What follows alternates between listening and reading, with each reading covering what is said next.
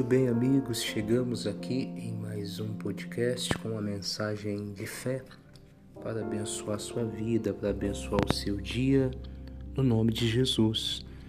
E a Bíblia Sagrada diz aqui em Lucas capítulo 5, no versículo de número 3, a Bíblia fala que Pedro havia tentado fazer uma pescaria, trabalhou muito e não conseguiu pegar nada.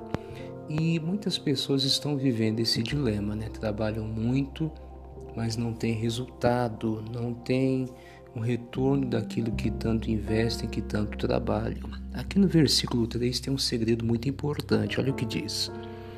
E entrando num dos barcos, que era o de Simão, pediu-lhe que o afastasse um pouco da terra, e assentando-se ensinava do barco a multidão.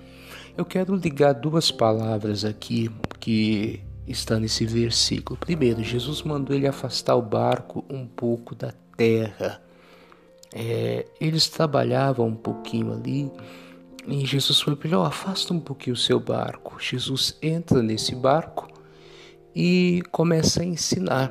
Então é importante a gente entender que por mais que você trabalhe e tenha que trabalhar, que você faça as suas atividades, e tem que fazer, tem que estudar, tem que correr atrás do seu pão de cada dia, tem que correr atrás de alcançar o seu sonho, alcançar aquela promoção que você deseja, tem que correr atrás de alcançar aquilo que você quer tem um momento que você tem que afastar um pouco o barco da terra. Terra aqui são as coisas naturais.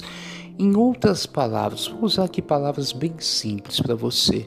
Você precisa tirar um momento de se afastar das coisas naturais e dedicar um pouquinho de tempo a aprender de Jesus.